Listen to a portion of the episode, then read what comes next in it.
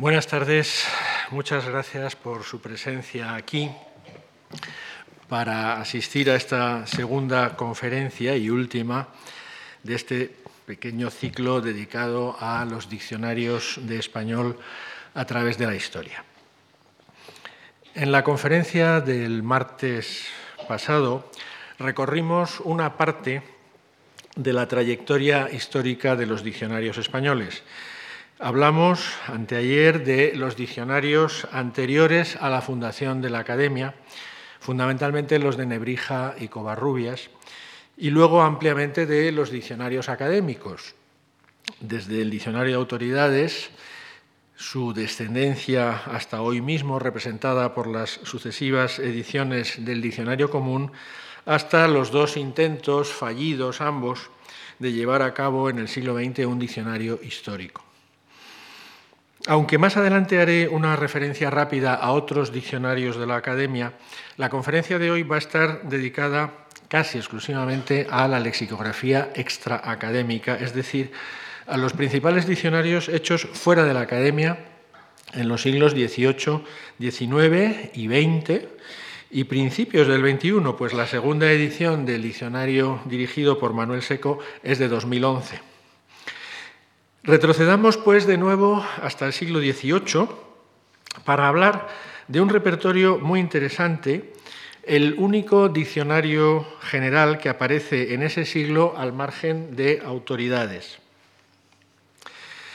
Es el, como tienen ahí, el diccionario castellano con las voces de ciencias y artes y sus correspondientes en las tres lenguas francesa, latina e italiana, de un jesuita llamado Esteban de Terreros y Pando. Les extrañará que no aparezca ahí su condición de jesuita, pero es que en esas fechas la compañía estaba incluso extinguida. Eh, quedémonos con lo esencial del título, que es eso de diccionario castellano con las voces de ciencias y artes. El otro, la segunda parte del título, eso de y sus correspondientes en las tres lenguas francesa, latina e italiana, se explica porque Terreros estaba muy orgulloso de que, así como el diccionario de autoridades eh, daba en cada acepción la equivalencia latina de cada forma española, tal vez se fijaron el otro día, él ofrece en el suyo, además de la equivalencia latina, la francesa y la italiana. Por eso a veces se refirió a su propia obra llamándola diccionario cuatrilingüe. Pero mm, para nuestros efectos, y a pesar de la presencia de esas correspondencias o equivalencias trilingües en los artículos, puede ser considerado básicamente como un, diccionario general de tipo normal monolingüe. Como ven, se publicó el primer tomo en 1786. La obra consta de cuatro, pero los que a nosotros nos interesan son los tres primeros, aparecidos en 1786, 1787 y 1788. En esos tres tomos está contenido todo el diccionario español, desde la A hasta la Z. Hay luego un tomo 4 que es, ese sí que es cuatrilingüe porque es un tomo complementario que salió cinco años más tarde y que recoge tres listados bilingües con las correspondencias del francés al español, del latín al español y del italiano al español. Pues bien, el caso es que cuando apareció esta obra en 1786-88, el autor ya había fallecido. Vamos a ver cuál fue su historia. Terreros, como he dicho, era jesuita, profesor de distintas materias en el Real Seminario de Nobles y el Colegio Imperial de Madrid, que era el más importante centro educativo de la Compañía de Jesús. Y él llegó a la lexicografía a través de la traducción. Dedicó varios años a traducir del francés una obra de carácter enciclopédico, pero no una obra alfabética, sino una especie de enciclopedia temática, una especie de suma de los conocimientos del momento llamada en español Espectáculo de la Naturaleza de un autor llamado Noël Antoine Pluche. Es una obra en 16 tomos que se publica en traducción española de Terreros a mediados de la década de los 50 del siglo XVIII. Y para traducirla del francés Terreros tuvo que manejar una gran cantidad de léxico especializado. Enriqueció la traducción con muchas notas al pie, notas léxicas, y de ahí le surgió la idea de compilar con ese léxico un diccionario. Ahora bien, no es propiamente un diccionario de tecnicismos, no es un diccionario de voces de ciencias y artes, sino que se puede decir que es un diccionario general de lengua española, de toda la lengua española, con las voces de ciencias y artes, es decir, es particularmente rico en ellas. Es importante fijar la fecha exacta y real de esta obra. Nuestro lexicógrafo empezó a trabajar en ella, como digo, en los años 50 y en 1767 la tenía ya terminada. Esa es, por tanto, su fecha real. El primero de abril de 1767, como ustedes saben, se produce de manera fulminante la expulsión por parte del gobierno de Carlos III, la expulsión de todos los jesuitas de los territorios españoles. Terreros, como todos los demás miembros de la compañía, tuvo que salir inmediatamente de Madrid rumbo a Italia. Los jesuitas tuvieron que marcharse con lo opuesto y lo dramático para él fue que dejaba aquí su diccionario a punto de salir, porque en esa fecha, en 1767, estaban redactados los tres tomos del cuerpo de la obra. Es más, estaba impreso el primer tomo entero y parte del segundo. Sabemos exactamente que estaba impresa hasta la mitad de la letra L en pliegos.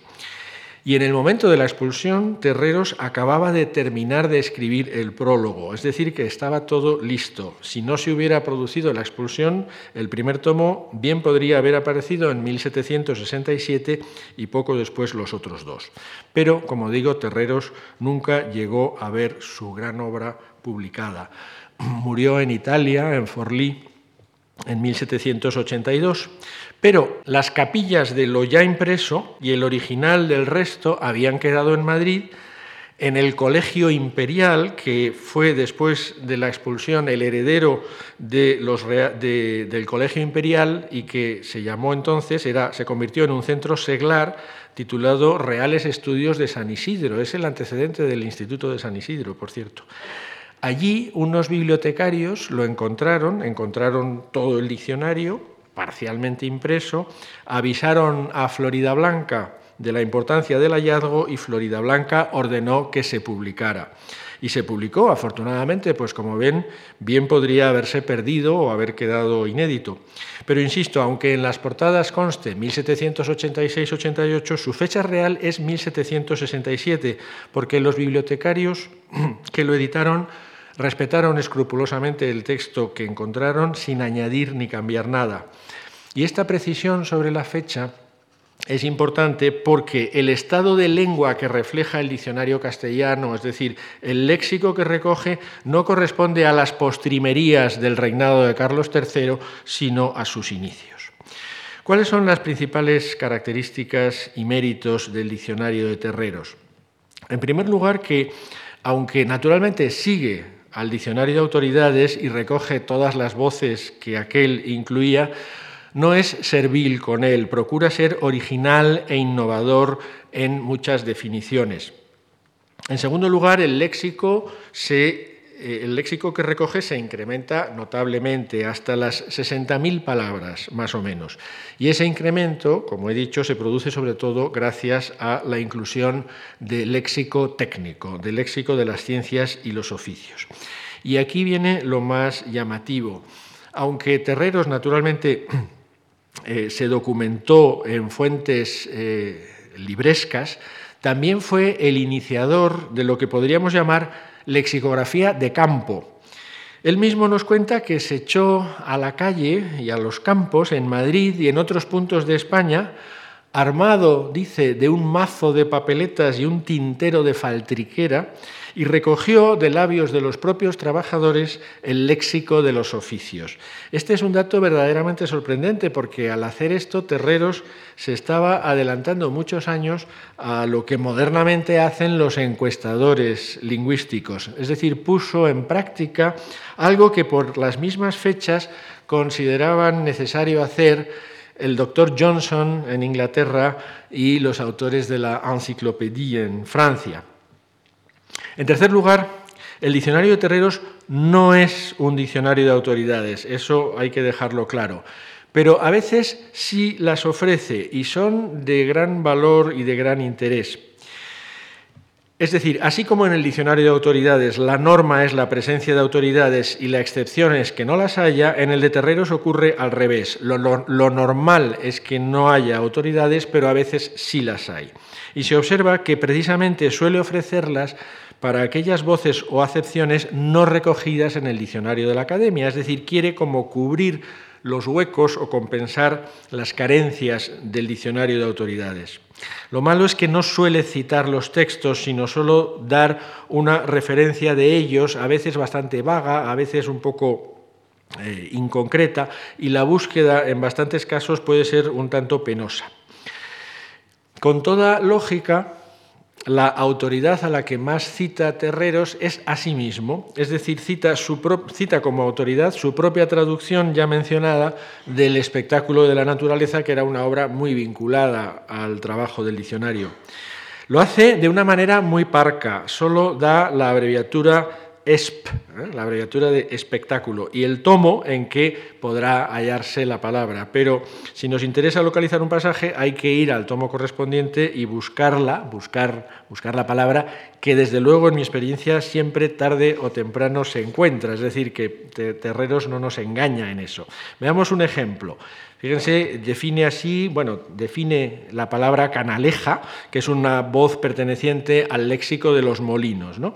Y al final dice ESP, tomo 10, ¿no? Espectáculo, tomo 10. Pues bien, si nos vamos al espectáculo de la naturaleza, tomo 10, que lo tienen ahí, tienen ahí la portada, y con un poco de paciencia o buscando donde hable de los molinos, en la página 152 encontramos, un, en efecto, perdón, encontramos el texto en el que se habla de la canaleja.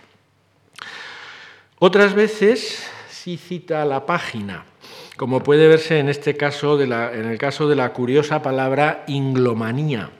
Dice, inglomanía, voz que usa la staff de Londres, o sea, la estafeta de Londres, página, eh, introducción, página 23. Aquí sí queda la página, por pasión inconsiderada por la Inglaterra.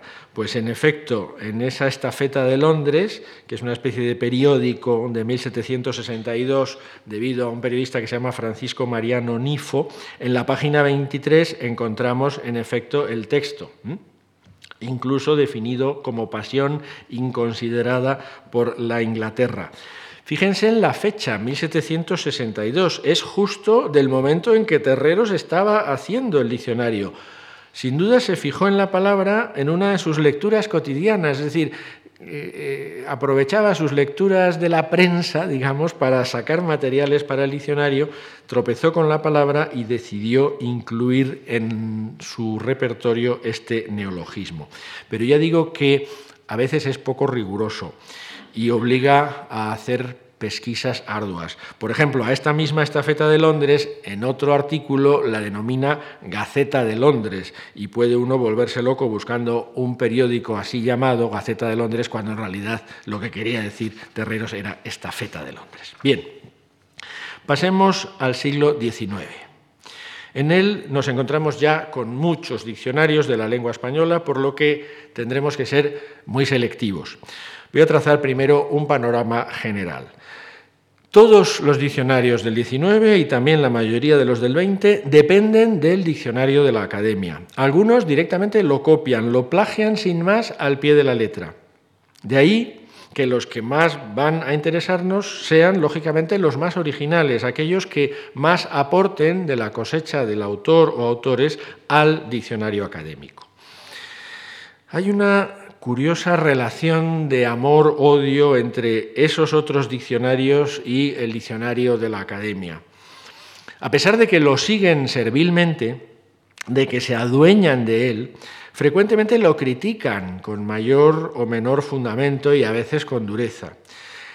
Ello se debe, claro, es a que representa la competencia, a que todos quieren competir con él y arrebatarle cuotas de mercado.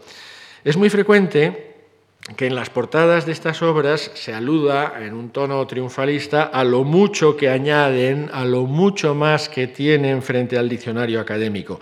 Hay como una tendencia un tanto ingenua a la prevalencia de los criterios cuantitativistas, a un cierto gigantismo y también al coleccionismo léxico, ¿no? a ver quién da más.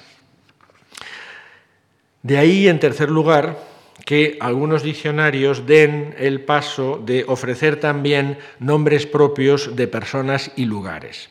Entonces estamos ante un género híbrido que es el diccionario enciclopédico.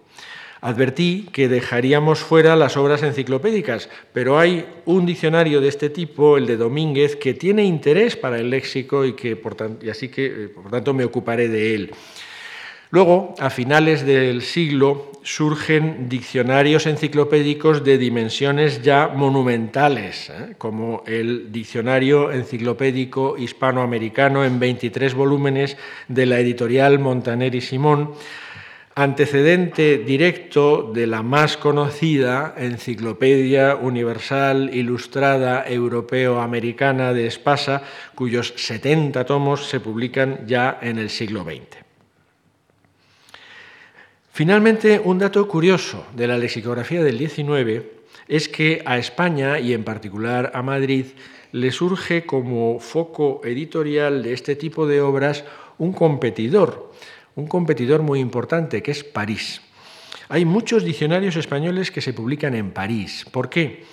Pues porque Francia, que era más potente comercialmente que España, le arrebata a España buena parte del naciente y prometedor eh, y goloso mercado hispanoamericano. Surgen en París muchos negocios editoriales de libros en español destinados al mercado americano, entre ellos muchas gramáticas y diccionarios, que siempre han sido libros que han tenido buen despacho. Y como la España del siglo XIX provocó más de un exilio, muchas veces fueron exiliados españoles, afrancesados o liberales, quienes se encargaron de hacer o preparar esas obras. Para ilustrar algunas de estas cosas que acabo de decir, veamos solo a título de ejemplo, pues no merece eh, la pena tampoco que le prestemos más atención, un diccionario que firma un afrancesado que marchó al destierro, amigo, por cierto, de Moratín, que se llamaba Melchor Manuel Núñez de Taboada. Ahí tienen la portada. Diccionario de la lengua castellana para cuya composición se han consultado y más que consultado, los mejores vocabularios de esta lengua y el de la Real Academia Española últimamente publicado en 1822, aumentado con más de 5.000 voces que no se hallan en ninguno de ellos, París 1825. Llegamos así a los dos diccionarios sin duda más interesantes del XIX, que por casualidad aparecen simultáneamente, uno en París y otro en Madrid. Son el de Vicente Salvá y el de Ramón Joaquín Domínguez. Empecemos por el de Salvá. El valenciano Vicente Salvá es una figura muy interesante, autor también de la mejor gramática de la lengua española hecha por un español, con lo cual estoy dejando fuera a Andrés Bello, en el 19. Un adversario suyo dijo de él que era medio tendero, medio literato. Lo decía con mala intención, claro, lo decía para zaherirle, pero es un retrato certero, porque en Salvá se da una conjunción extraordinaria de instinto comercial y aptitudes filológico-lingüísticas. Salvá era un librero y un editor políticamente adscrito al liberalismo que en 1823, claro, como tantos otros liberales, tuvo que exiliarse. Se instaló primero en Londres y después, desde 1830, en París, donde estableció su negocio librero y editorial. Tenía además esa característica pasión por la lengua que es tan frecuente en los exiliados aunque después pasó temporadas en España, murió en París en 1849. Pues bien, Salvá trabajó durante muchos años en la preparación de un diccionario. Hizo dos ediciones corregidas por él del de la Academia y finalmente en 1846 publicó el suyo propio cuya portada dice Nuevo Diccionario de la Lengua Castellana que comprende la última edición íntegra, muy rectificada y mejorada del publicado por la Academia Española y unas 26.000 voces, acepciones, frases y locuciones, entre ellas muchas americanas añadidas por don Vicente Salvá. París, librería de don Vicente Salvá, 1846. Y hubo una segunda edición corregida y mejorada nada más que al año siguiente, en 1847. Frente a muchas portadas de diccionarios aquejadas de fanfarronería o, digámoslo así, un tanto faroleras, lo que hay que decir del texto de esta portada es que es todo rigurosamente verdad. Por lo pronto, Salvá declara que su diccionario comprende íntegramente el de la Academia. Otros también lo incluyen o lo copian, pero él es el único que tiene la honradez de proclamarlo con claridad. Pero lo enriquece, lo corrige y lo mejora bastante y es en todo muy meticuloso y muy transparente, de modo que el lector sabe en todo momento qué es de la academia y qué es suyo, eh, qué es de Salva, gracias a que emplea una serie de signos. Los artículos enteramente añadidos llevan una cruz, los que llevan algún añadido en el texto del artículo llevan un asterisco y lo añadido va entre corchetes y finalmente llevan un calderón los artículos cuya redacción o cuya ordenación se ha modificado en algo. Este proceder tan honesto y tan claro es, como digo, insólito en la lexicografía española. La obra incluye un larguísimo texto preliminar muy interesante que se titula también con modestia Introducción del adicionador. No se encontrará en todo el siglo XIX español un cuerpo de doctrina lexicográfica semejante a este en agudeza, en modernidad y en rigor. Ahí quedan muy patentes las grandes dotes que tenía Salvá para la lexicografía, lo consciente que era de las limitaciones del diccionario de la Academia, a la que por lo demás siempre trata con mucho respeto, y del gran valor del diccionario de autoridades. Pues bien, a pesar del interés del resultado, del resultado que fue este nuevo diccionario que Salvá publicó, tras conocer lo que él explica en la introducción, uno lamenta que no se decidiera a desprenderse más del modelo académico y darnos un diccionario más ambicioso y más personal. Como ha escrito Manuel Seco, Salvá podría haber sido el litré español como gran bibliófilo que era, tenía una riquísima biblioteca, había acopiado en sus lecturas muchos materiales y podría haber hecho un diccionario documentado en la línea del diccionario de autoridades. Pero aquí entró su visión comercial. Sabía que un diccionario de esas características eh, habría tenido menos público, hubiera estado dirigido a un público más erudito y el público común deseaba un diccionario de las características del de la academia y esto condicionó su opción. Cabalmente, escribe Salvá, mi principal mira se ha dirigido a no decir cosa alguna adivinando y de memoria, sino hablar siempre con fundamento y datos. Es una lástima que ese fundamento y esos datos no nos los ofrezca, pero desde luego están detrás de la obra. En cuanto al incremento de americanismos anunciado en el título, es también cierto y puede cifrarse aproximadamente en un millar y medio de palabras. No se olvide que como obra publicada en París buscaba especialmente el público de ultramar. Dado que entonces la, información lexicográfica disponible en ese terreno, en el de los americanismos, era escasísima, lo que hizo Salva fue servirse de sus contactos epistolares con una serie de corresponsales en la América hispana.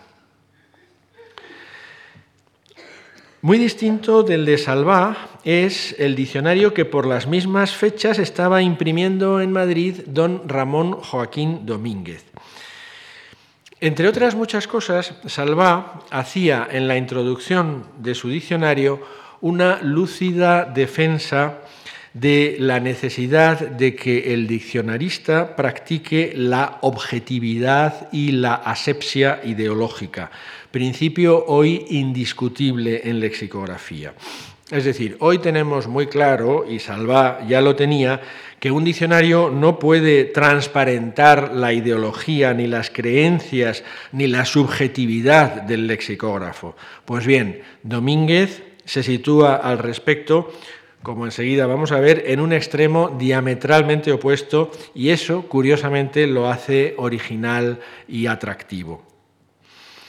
Es importante tener en cuenta que los diccionarios de Salva y de Domínguez son estrictamente coetáneos. Salieron simultáneamente, prácticamente al mismo tiempo, de modo que ninguno de los dos pudo conocer ni aprovechar el del otro. El de Domínguez lo forman dos tomos, en la portada del primero consta la fecha 1846 y en la del segundo 1847.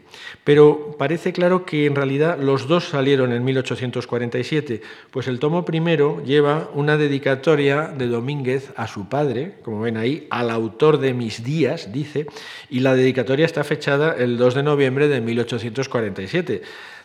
Seguramente la portada se imprimió al principio, en 1846, el proceso de impresión se prolongó y la dedicatoria se imprimió al final. Tuvo muchas reimpresiones, algunas con suplementos, pero que ya no son responsabilidad de Domínguez, porque este murió eh, poco después y relativamente joven, murió en 1848. Sabemos poco de su vida, pero sí sabemos de él que ideológicamente se situaba en los terrenos del liberalismo exaltado, era también muy anticlerical y de ello dan buena muestra algunos artículos del diccionario. Sorprendentemente, porque ya digo, porque esto no debería ser así, no deberíamos conocer la ideología del lexicógrafo a través de su obra.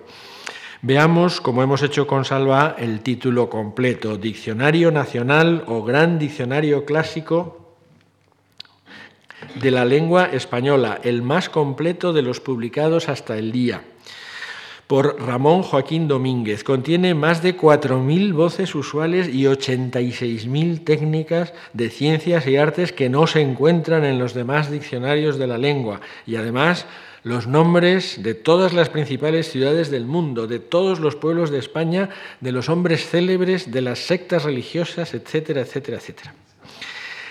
Y en la portada del segundo tomo las cifras son aún más entusiastas.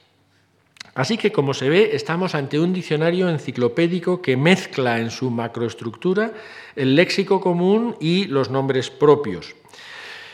Vemos también que es apabullante el incremento de tecnicismos que se anuncia y que en efecto se produce en la obra. Ahora bien, la procedencia de este léxico técnico, a diferencia de lo que ocurría en Terreros, la procedencia, digo, es un poco de aluvión y sobre todo está adaptada, adoptada y adaptada de diccionarios franceses que Domínguez sin duda manejó. En concreto, el título del suyo no disimula lo mucho que debe a un diccionario francés aparecido poco antes, en 1843, de un tal Louis-Nicolas Becherel, titulado casi igual, ¿eh? se llama Dictionnaire National ou Grand Dictionnaire Critique, en vez de clásico, ¿eh? Grand Dictionnaire Critique de la langue française. Nótese el paradójico contraste entre Domínguez y Salvat. Este, Salva, viviendo en París, tiene muchas más preocupaciones castizas que su colega de Madrid, más afrancesado y bastante menos escrupuloso. Pero el rasgo más sorprendente del diccionario de Domínguez, como digo, es el de la presencia en él de lo que Seco llamó definiciones lexicográficas subjetivas.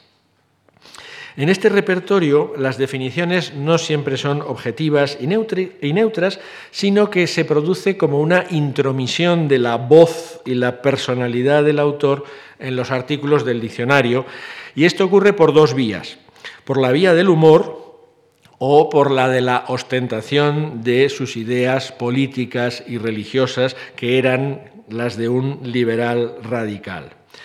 El humor aparece aquí y allá. Es como si el lexicógrafo sintiera de vez en cuando unas ganas irreprimibles de reírse un poco de su propio oficio, como ahora van a ver. Pero sobre todo, como era de esperar, cuando se trata de cebarse en la academia y su diccionario, a costa de los cuales Domínguez, tras expoliarlos, claro es, como los demás lexicógrafos, disfruta dando rienda suelta a su sarcasmo contra la academia. Un par de ejemplos, uno de definición jocosamente alambicada y otro de burla de la academia. Fíjense cómo define la palabra rayo cada una de las emanaciones ígnicas y súbitas, siniestramente desalumbradoras, estridorosamente subseguidas, que, lanzadas de grupos atmosféricos tempestuosos, abrasan cuanto rozan en su instantáneo curso destructor. Bueno, esto no puede estar dicho en serio, claro es. Babear, la segunda acepción, familiar, obsequiar a alguna dama con actos públicos de rendimiento, entre paréntesis, debe caérsele la baba a la academia con tan babosa acepción que nunca hemos oído. Así que Domínguez no desperdicia ocasión para atacar a la academia. En este caso, por cierto, no está justificado el ataque, porque esa acepción que dice no haber oído sí que existe y existía entonces, como puede comprobarse en el diccionario histórico, que la define hacer demostraciones de excesivo rendimiento y cariño hacia una persona, generalmente una mujer. En cuanto a las ideas políticas del autor, aparecen lógicamente en las palabras que se prestan a ello. Por ejemplo, dada su ideología liberal, tenía que tener mala opinión de los moderados, y así se ve en cómo define la palabra moderantismo.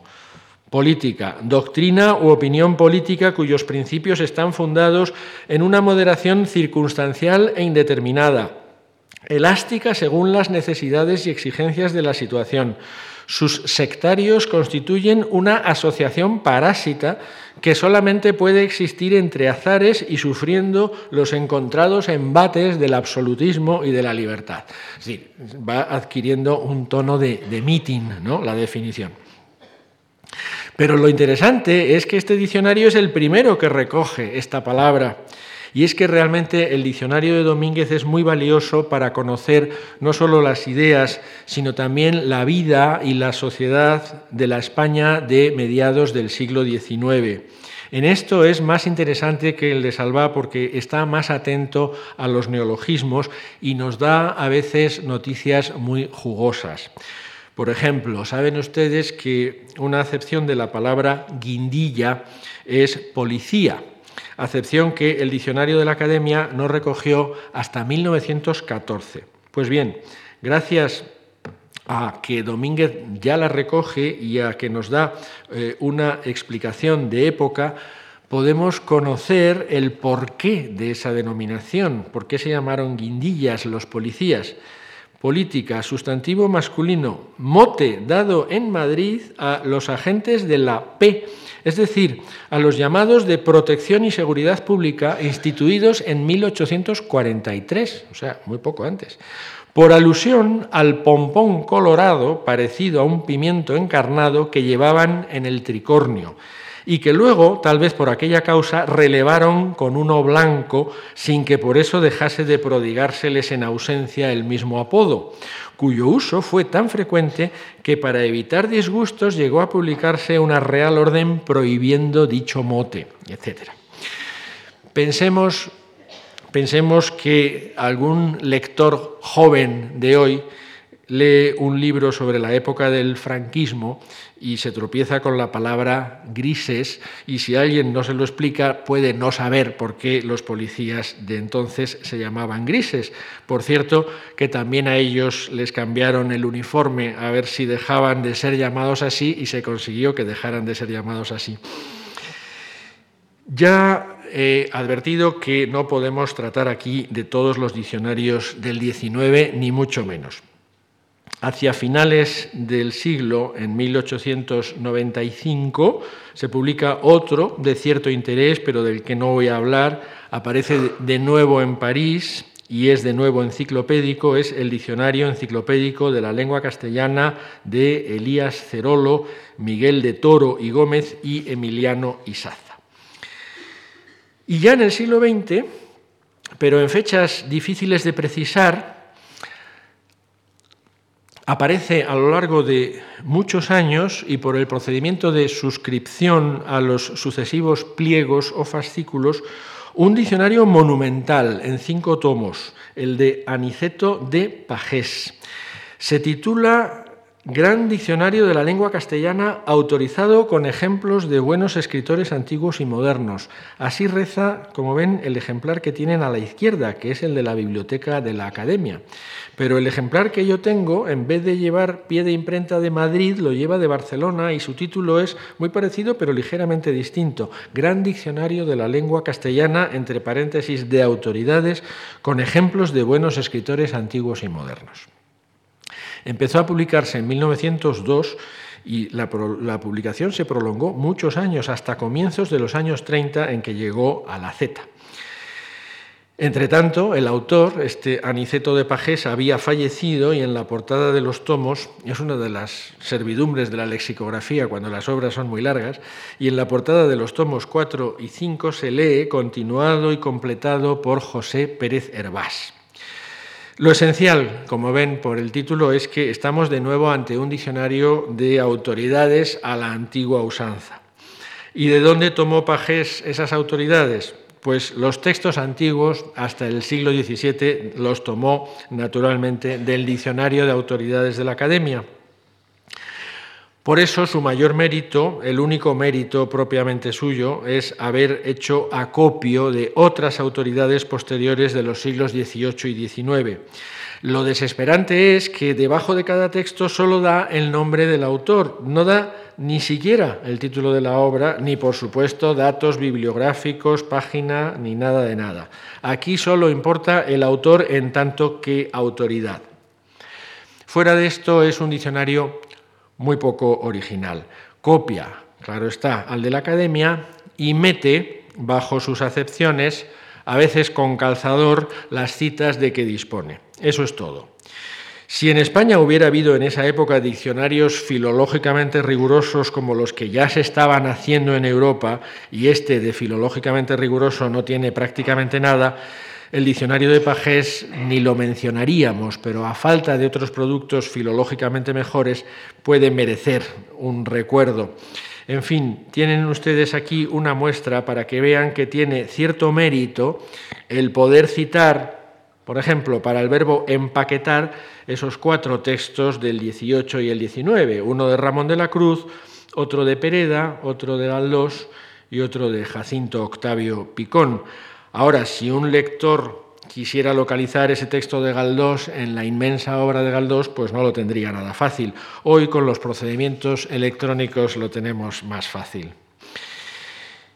A comienzos del siglo XX, como si se produjera un cierto cansancio de los, diccionarios mastodónticos, apabullantemente extensos, nos encontramos con que surge la tendencia contraria, la de lo que podemos llamar el diccionario manual, de formato pequeño o mediano y consistente más que en una ampliación del diccionario de la academia, pues eso sí, todos parten de él, en una abreviación o aligeramiento del diccionario de la academia.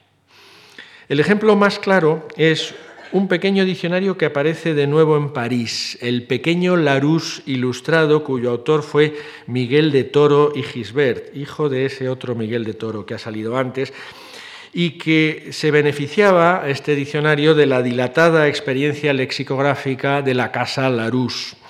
De hecho, es una adaptación al español del Petit Larousse de Claude Auger.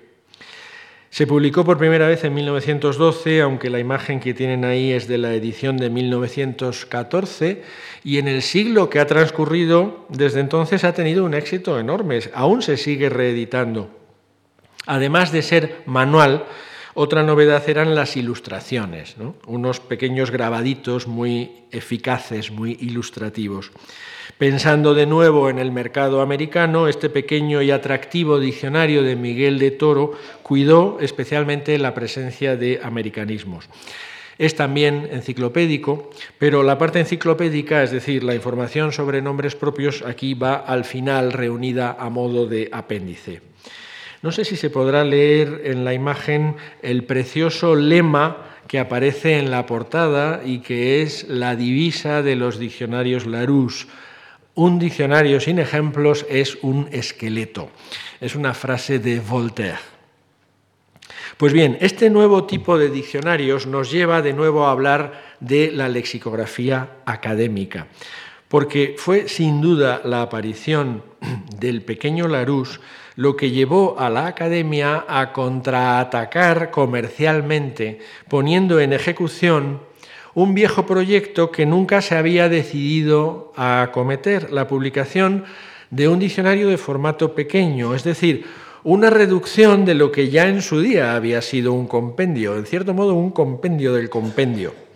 Así, en 1927 publica la Academia la primera edición de este diccionario manual e ilustrado de la lengua española. Por un lado, consiste en un eh, aligeramiento del diccionario común, eliminando las palabras anticuadas, el mucho peso muerto del diccionario común, las etimologías, pero por otro también sirve como banco de pruebas para la introducción de neologismos, de neologismos aún no admitidos en el diccionario corriente y que en, este, en el manual, van marcados con un corchete. También tenía una curiosa finalidad normativa porque incluye algunos galicismos, sobre todo, o extranjerismos, con un asterisco que viene, ese asterisco viene a querer decir que esa palabra no debe emplearse. Si el diccionario manual de 1927 fue una reacción al pequeño Larousse, creo que es también muy probable que la segunda edición del diccionario manual e ilustrado de la Academia, que salió en 1950, fuera, por su parte, una reacción frente a otro diccionario de las mismas características que fue en 1945 el diccionario Vox, Diccionario General Ilustrado de la Lengua Española. Retengamos tan solo dos datos en relación con este diccionario Vox, también de formato manual y cuyo principal responsable fue don Samuel Giligaya. Primero, lleva un prólogo interesantísimo de don Ramón Menéndez Pidal titulado el prólogo El diccionario que deseamos y que no tiene nada que ver con la obra que se está prologando, sino que don Ramón aprovechó la ocasión para reclamar la existencia de un gran diccionario exhaustivo de la lengua española, un diccionario total, podríamos decir, en cierto modo, un diccionario histórico. En segundo lugar, Vox fue el primer diccionario español que introdujo una importante novedad técnica. En las definiciones de los verbos transitivos, encierra entre corchetes la parte del enunciado que corresponde al complemento directo del verbo definido.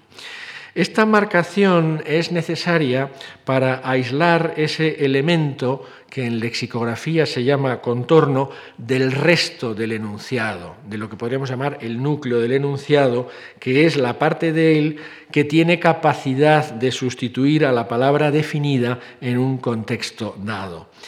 Esta delimitación del contorno aunque restringida al contorno del complemento directo, se da también en el diccionario de María Moliner y, por supuesto, llevada hasta sus últimas consecuencias y con máximo rigor en el de Seco. Volviendo un momentito a la academia, hay que terminar de decir que después de publicar esas dos ediciones mencionadas del diccionario manual, la del 27 y la del 50, Años más tarde, en los 80, la Academia publicó otras dos más y después abandonó esta pequeña serie que es independiente de la integrada por las sucesivas ediciones del Diccionario Común. Ahora bien, hace no muchos años la Academia ha vuelto a una práctica similar, publicando en 2006 una versión también sustancialmente reducida del Diccionario Común con el título Diccionario esencial de la lengua española. Y ya que estamos hablando de diccionarios académicos de formato reducido o manual, no quiero dejar de hacer una rápida mención al Diccionario del Estudiante, aparecido en 2005 de la Academia. He dicho en alguna ocasión, y me complace repetir aquí, que este diccionario, que contó con el asesoramiento de don Manuel Seco y fue redactado por un equipo de lexicógrafos dirigido por Elena Zamora, es el mejor y más coherente de los diccionarios completos publicados por la Academia. Realmente extraer del diccionario común una obra dirigida a un público amplio, fundamentalmente de estudiantes de enseñanza secundaria, planteaba toda una serie de escollos técnicos para los que este diccionario, con sus más de 40.000 palabras y locuciones, supo encontrar soluciones sencillas y muy rigurosas. Llegamos así, y con ellos terminará nuestro recorrido, a los dos diccionarios españoles más valiosos de cuantos se publicaron en la segunda mitad del siglo XX, el de María Moliner y el de Manuel Seco. Últimamente se ha despertado un muy vivo interés por la persona de María Moliner, que tiene ciertamente perfiles muy atractivos. Es curioso que en vida fuera mucho menos conocida y que la difusión y fama de su diccionario también fueran después del fallecimiento después del fallecimiento de la autora mayores que antes, a lo que contribuyó grandemente un muy encomiástico artículo que le dedicó al morir doña María nada menos que Gabriel García Márquez.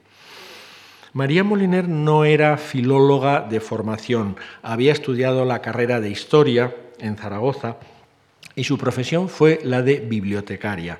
Durante la República y la Guerra Civil en Valencia tuvo un papel muy activo en la creación de bibliotecas populares. Pues bien, ya con cierta edad, madre de cuatro hijos, con un destino como bibliotecaria en Madrid un tanto anodino, concibe la idea de hacer ella sola con sus solas fuerzas y armada de un gran entusiasmo, un nuevo diccionario de la lengua española al que dedica varios años y que se publica en 1966-67, el Diccionario de Uso del Español. Tengo un alto concepto del valor y del mérito de este diccionario, pero también debo decir que en mi opinión está un poco sobrevalorado. Y es que creo que en esa valoración han pesado tanto o más sus méritos, que sin duda los tiene, junto a algunos pequeños defectos o fallos que ahora veremos, digo, han pesado tanto o más sus méritos como los deméritos de los demás, de sus competidores, digamos. El diccionario de María Moliner surge en medio de un panorama lexicográfico bastante pobre y desde luego muy repetitivo, en el que la mayoría de los diccionarios se limitaban a copiar al consabido, al de la academia. Por eso destacan más sus cualidades. Ahora bien, doña María Moliner partió también ella del diccionario de la academia y recogió más o menos el mismo número de palabras que éste tenía, como ella misma señala y reconoce. Los rasgos más relevantes del diccionario de uso del español son, eh, en mi sentir, los siguientes. El primero de ellos es también el más destacado. María Moliner, en vez de copiar las definiciones de, de la academia, las reformula, las redacta de nuevo en términos más actuales y más transparentes, las refunde o las desdobla si es preciso, evita las circularidades.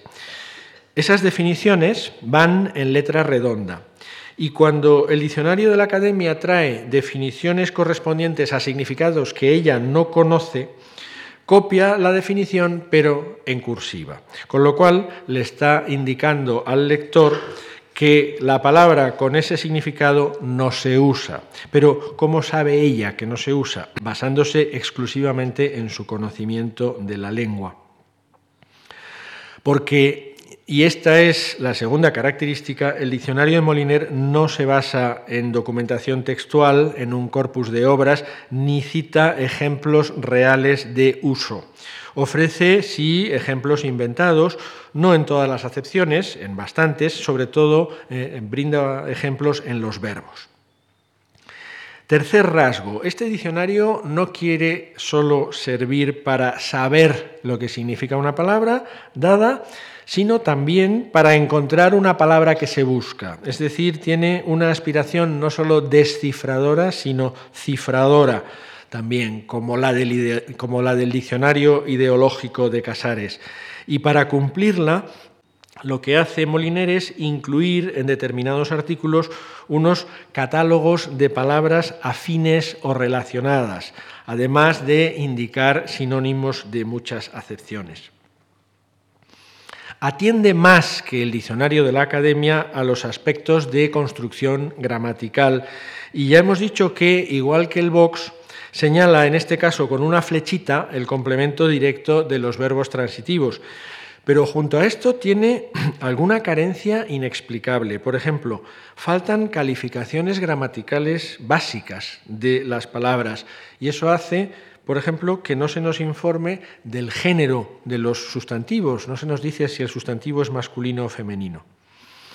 En fin, un rasgo no muy recomendable tampoco es que a veces rompe el orden alfabético de los lemas para introducir una ordenación, digamos, lógica de los integrantes de una familia léxica. Pero esto desconcierta y confunde al lector que a veces tarda en encontrar lo que busca.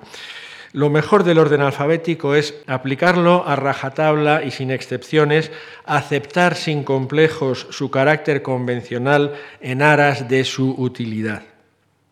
Por cierto, que estos dos rasgos, digamos, negativos que he señalado en el diccionario de María Moliner la falta de calificaciones gramaticales y las infracciones del orden alfabético eran fáciles de subsanar y en efecto se subsanaron en la segunda edición aparecida en 1998 y luego aún ha habido una tercera en 2007.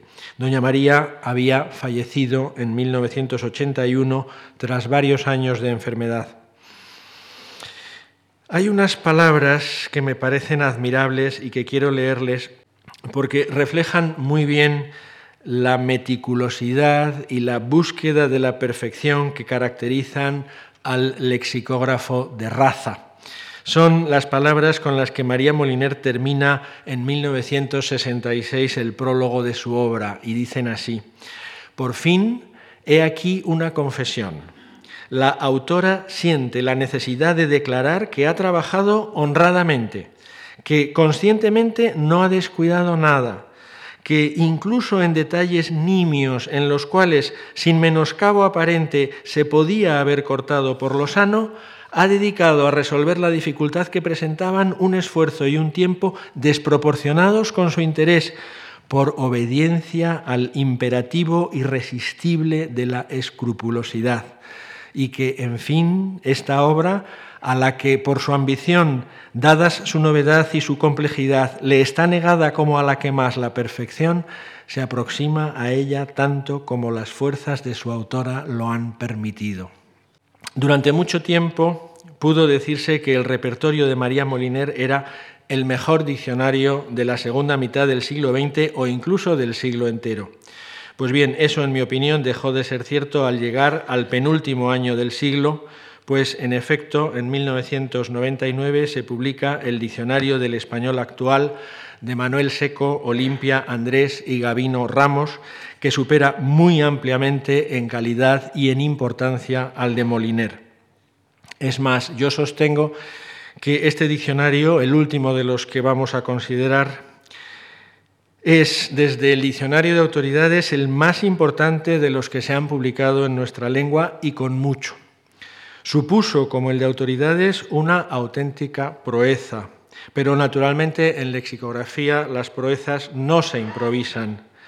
Seco trazó el plan del diccionario en 1969 y tuvieron que transcurrir 30 años hasta que pudo aparecer.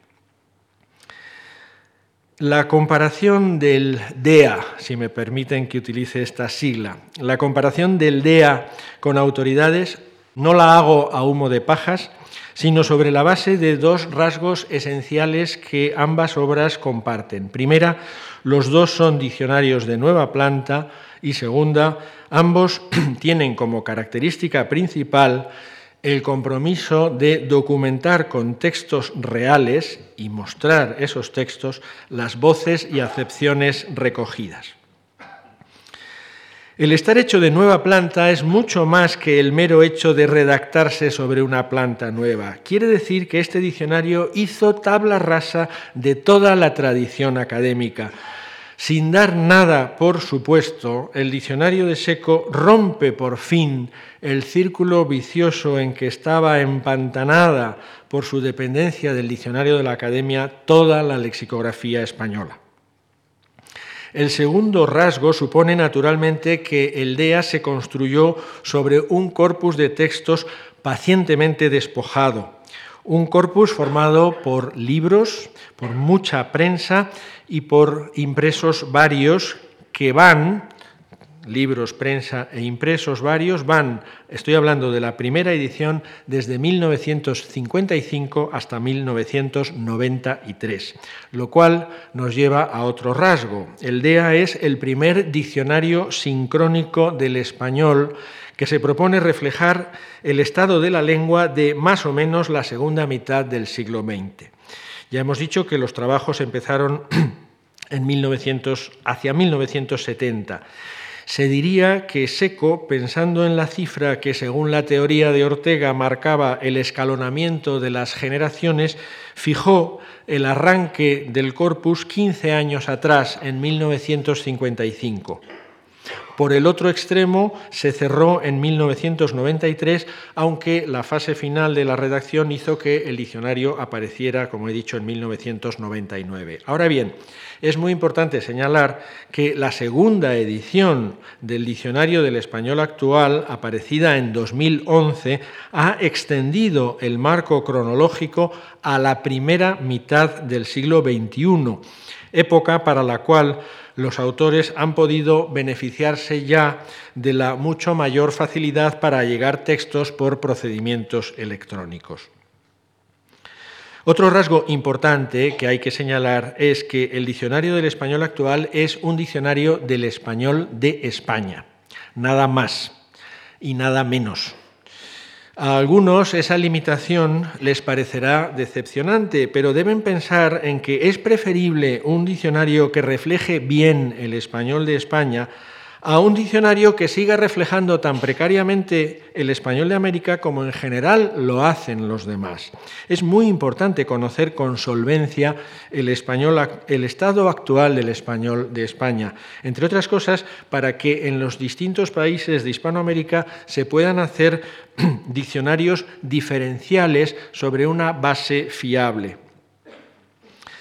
Otra característica esencial es que el DEA es un diccionario radicalmente descriptivo, sin el carácter normativo o prescriptivo que tradicionalmente y a veces presuntamente eh, ha adoptado eh, la lexicografía académica y sus imitadores.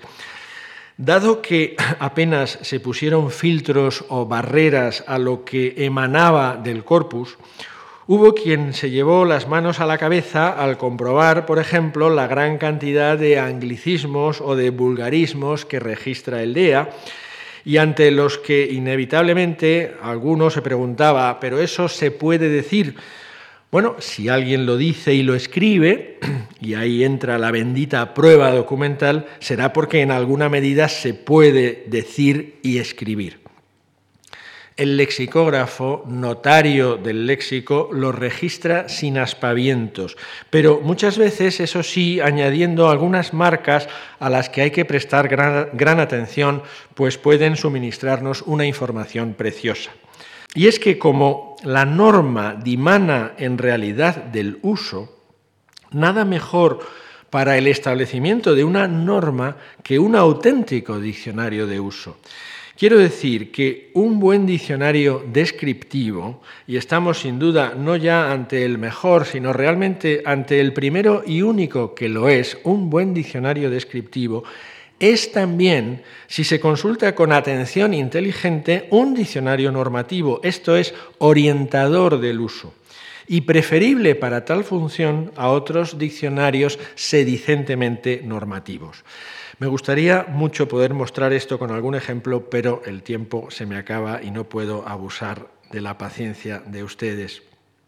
En fin, la última peculiaridad del diccionario del español actual es la más compleja de explicar y la que más tiempo habría de llevarme.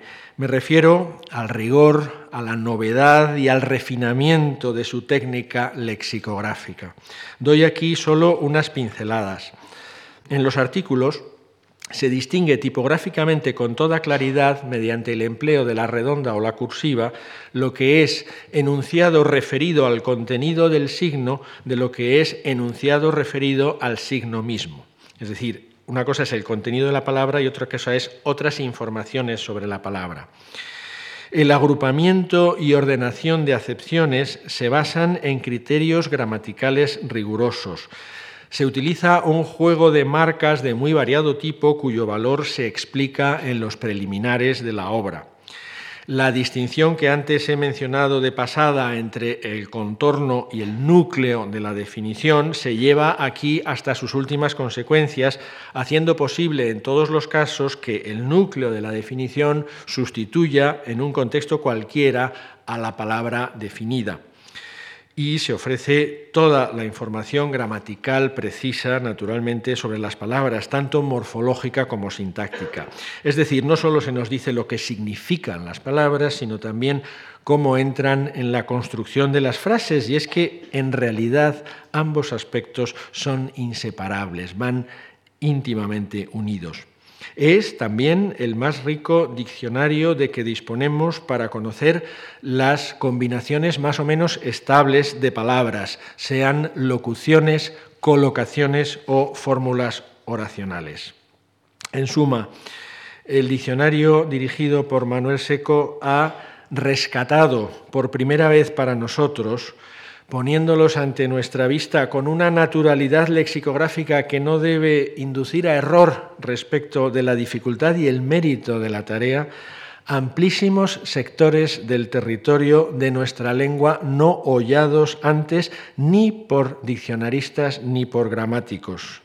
Supone un avance gigantesco para el conocimiento del léxico español, pero también, y es que, insisto, una y otra cosa no son tan distintas, supone también un avance gigantesco en el conocimiento gramatical de nuestra lengua.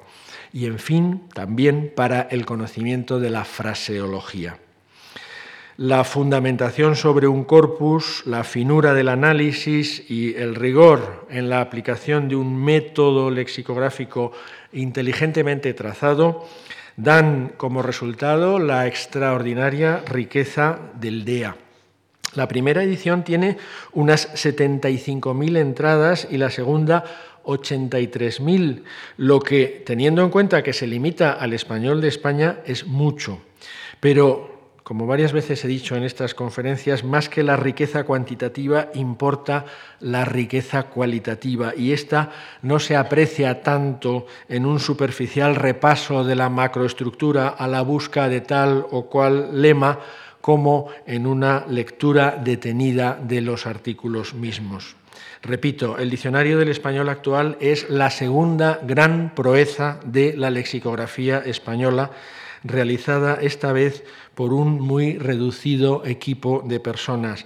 Es una obra que marca un antes y un después en la historia de los diccionarios y para el español actual de España debería desbancar a cualquier otro en los anaqueles de nuestras librerías y bibliotecas. Aquí termina nuestro recorrido. Como ya advertí, resultaba imposible que fuera completo, pero sí creo haber dado cuenta en estas dos sesiones de los más importantes diccionarios de la lengua española desde finales del siglo XV hasta principios del siglo XXI. Como ya advertí, nos hemos limitado a los diccionarios generales, dejando fuera los que tienen finalidades específicas. Por ejemplo, los etimológicos, como el de Econominas, los ideológicos, como el de Casares, los de construcción y régimen, como el de Cuervo o el de Slager, los fraseológicos, el mejor de los cuales es, por cierto, uno derivado del DEA y debido a los mismos autores, el autodenominado combinatorio que ha dirigido Ignacio Bosque, o, en fin, los diccionarios regionales y los de americanismos, importantísimos estos últimos, dada la extensión geográfica de nuestra lengua, y ciertamente cada vez los vamos teniendo mejores. Todo esto tendrá que quedar para otra ocasión. Esta historia de los diccionarios españoles ha recorrido cinco siglos, más o menos los mismos que tiene la imprenta. Hoy se afirma a menudo que el diccionario en papel, el diccionario impreso, es un objeto que está a punto de desaparecer. Y es cierto que cada vez es más frecuente que las personas accedan a la información sobre las palabras tecleándolas ante una pantalla y no buscándolas alfabéticamente entre las páginas de un libro. Cabe incluso preguntarse si los niños de hoy día siguen conociendo el orden alfabético y si lo conocen, por cuánto tiempo más lo van a conocer. Los diccionarios electrónicos, además, permiten que se navegue por ellos a una velocidad y con unas posibilidades mucho mayores que las que permite el diccionario tradicional. Bien, pero sea como sea y ocurra en el futuro lo que ocurra, no confundamos el soporte con la existencia misma y la disponibilidad de la información que se brinda. Puede que muera el objeto diccionario, el diccionario libro. No morirá la lexicografía. Tendrá que seguir habiendo personas, los lexicógrafos, que ahora, con ayuda de máquinas, acopien y elaboren la información y nos la ofrezcan. Y eso que nos ofrezcan, por el medio que sea, creo que podrá seguir llamándose un diccionario. Muchas gracias.